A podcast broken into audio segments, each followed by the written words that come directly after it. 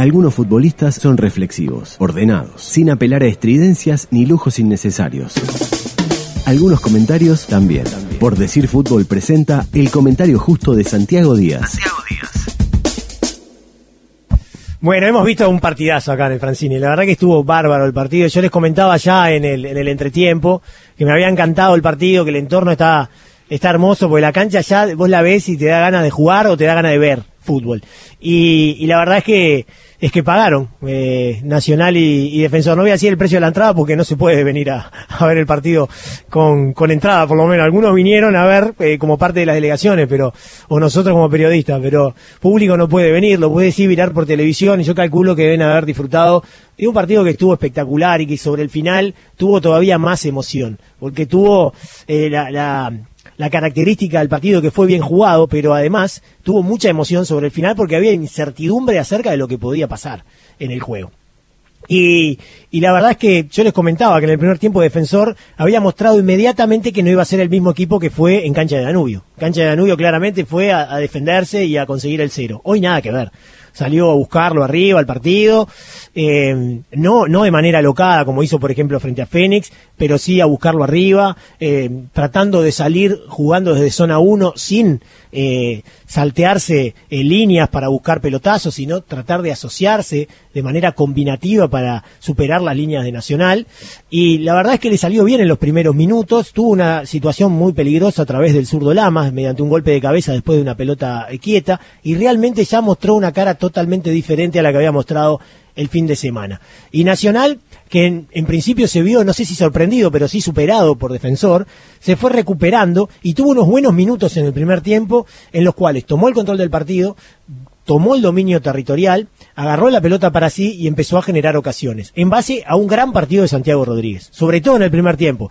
En el segundo tiempo cambió, porque en realidad el que cambió también fue el partido y la postura que tuvo Nacional, que se vio en general muy dominado por defensor. Pero en el primer tiempo, cuando Nacional agarró la pelota, Santiago Rodríguez hizo un gran partido, colocándose en zonas intermedias, a espaldas de los volantes y por delante de los zagueros y haciendo mucho daño.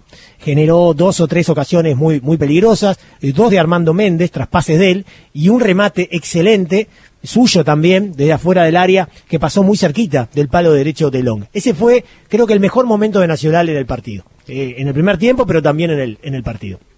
Y Defensor después de esos momentos en donde se vio un poco complicado, yo diría entre los minutos 15 y 30 de la primera mitad, volvió a recuperarse, volvió a, mostrar eh, características similares a las que había exhibido durante los primeros minutos del partido y eh, tuvo también sus ocasiones. Ya comenté la de Lamas, hubo un remate de Lima muy peligroso también que pasó por arriba y hubo un mano a mano de la Quintana eh, con, con traspase de, Lima en un contragolpe, en un contragolpe eh, muy bien concebido por Defensor Sporting. No, no definió bien Nacho.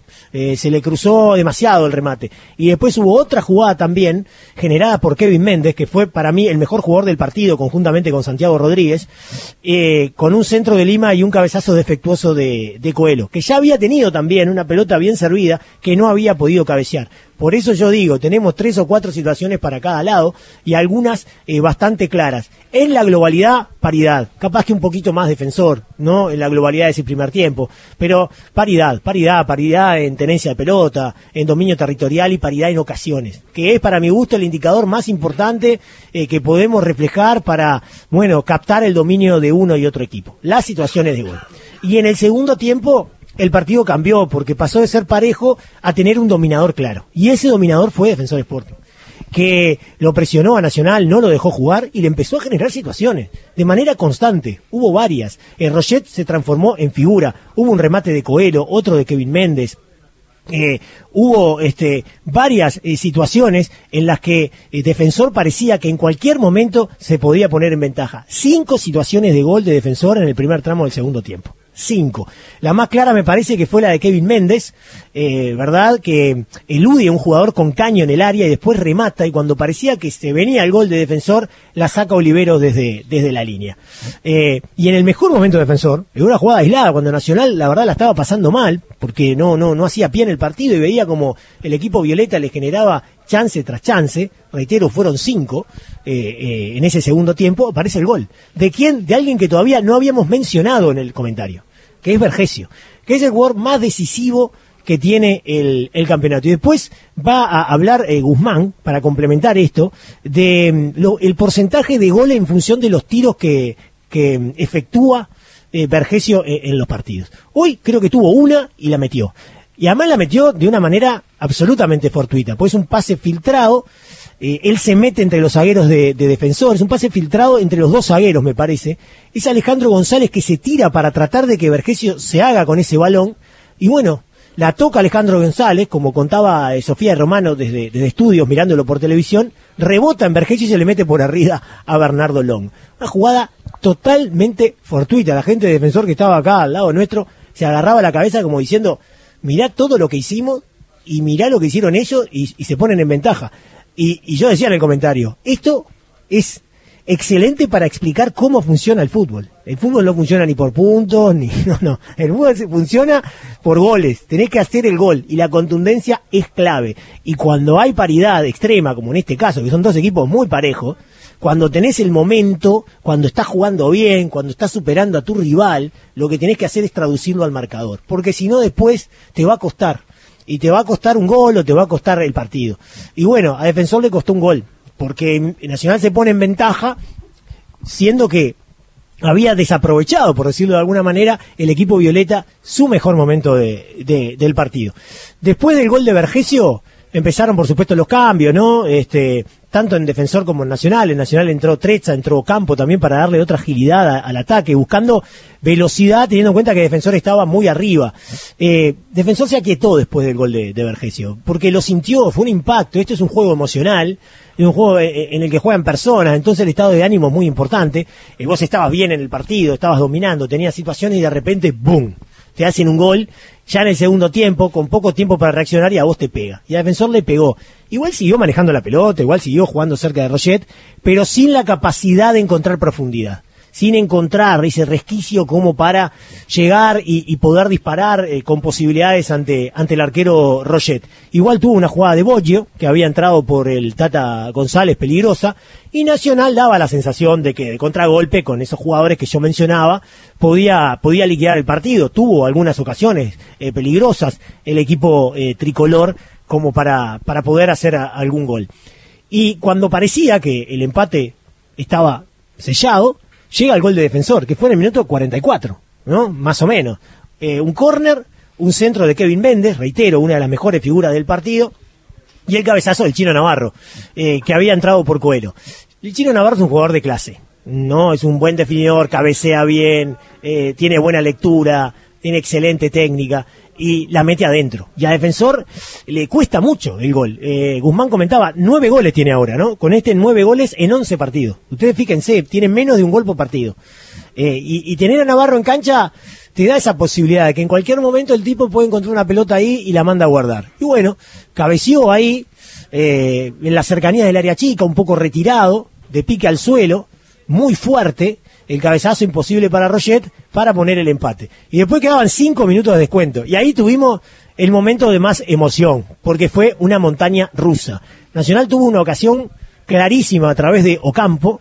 Él eh, llegó mano a mano contra Ceballos y cuando llegó al borde del área, eh, desde el sector derecho, se acomodó para su pierna derecha y remató buscando el palo más lejano del arquero, el segundo palo. Eh, con, con Comba que se cerrara contra ese palo. Estuvo muy cerquita. Eh, la veíamos de acá perfecta y la duda que era si se cerraba lo suficiente, esa era la duda, si se cerraba lo suficiente para entrar, si le daba tiempo a esa pelota para, para llegar al arco y convertirse en el segundo gol de Nacional que hubiera sido en ese momento definitivo. La verdad que pasó a centímetros ante un long que voló pero no llegó. Y después Defensor tuvo otra clarísima, un córner deriva en, en la Quintana que hace una buena jugada con Boschio el centro de la Quintana no fue preciso y le queda en el borde del área la pelota a Kevin Méndez, que hubiera redondeado su actuación en el fútbol uruguayo, ¿no? No ha jugado mucho en realidad todavía en el fútbol uruguayo Kevin. Le pegó fuerte, rasante, y la pelota rozó el palo derecho de Roget. Y así prácticamente nos fuimos de este partido que tuvo todo. Dos equipos que, jugaron bien, algunas actuaciones individuales eh, brillantes, como la de la Quintana, eh, perdón, como la de Kevin Méndez y como la, la de Santiago Rodríguez, y mucha emoción sobre el final. A, Defensor me parece que le deja eh, gusto a poco, porque pudo haberlo ganado. Pero también mm, me parece que puede interpretarlo como, bueno, le jugamos de igual a igual y superamos en buenos pasajes del partido nacional que viene primero y que tiene un muy buen equipo con gran calidad individual. O sea, eh, es como que, bueno, esto le tiene que dar, me parece, a Defensor la confianza en sí mismo que le ha faltado hasta ahora en, el campeonato. Y le puede dar la imagen de, eh, bueno, estamos complicados en el descenso, pero jugando como hoy, me parece que tenemos chance de eh, zafar de esa tabla. Y a Nacional lo complica, porque Nacional si ganaba hoy quedaba eh, primero en la tabla de puntos ganados, y ahora, bueno, no aprovechó del todo el empate de rentistas ni eh, la derrota de Wanders. Igual está ahí a la expectativa, si ganaba le hubiera sacado eh, dos puntos más de diferencia a Peñarol, cosa que no pudo conseguir. De todas maneras, a falta de cuatro partidos para el final, el equipo tricolor está bien. Se sacó de arriba a un gran rival como Defensor Sporting, que no parecía tanto antes del partido, pero después del partido hay que dimensionarlo y llega al campeonato con una muy buena expectativa de definir este torneo de apertura. El fútbol se escucha distinto. Escucha distinto. Subí la radio. Para meter la pelota al fondo de la red, primero hay que llegar al área rival. La estrategia, el planteo y el análisis del juego lo trae Guzmán Montgomery. A ver, ¿qué tenemos? ¿Mucha anotación tenemos? Quiero los porcentajes de Vergesio, eh, los quiero, eh. Mira, primero Santi, como vos decías, noveno gol de defensor, eh, sexto de pelota quieta y tercero de córner. Los otros tres fueron de penal. Es un equipo que le cuesta en las jugadas de ataque combinativo o mismo sacar un juego directo, un contraataque, no encuentra goles por esa vía. Pero hoy lo, que tuvo como positivo que generó varias chances. Generó muchas chances. en otro partido no lo hizo. Pero de vuelta, eh, un equipo que es el que tiene peor eh, efectividad de acierto al arco. Hoy hubo muchos remates desviados, el último de Kevin Méndez que mencionaste, que no le embocan al arco, creo que ahí es, está uno de los aspectos a mejorar de defensor. Por el lado nacional es la primera asistencia de Carballo, ya tenía dos penúltimos pases, hoy suma una asistencia. Muy buen pase aparte. Un jugador que... Eh, le ha sacado la titularidad en estos partidos a Jacob y estaba eh, teniendo muy buenos minutos.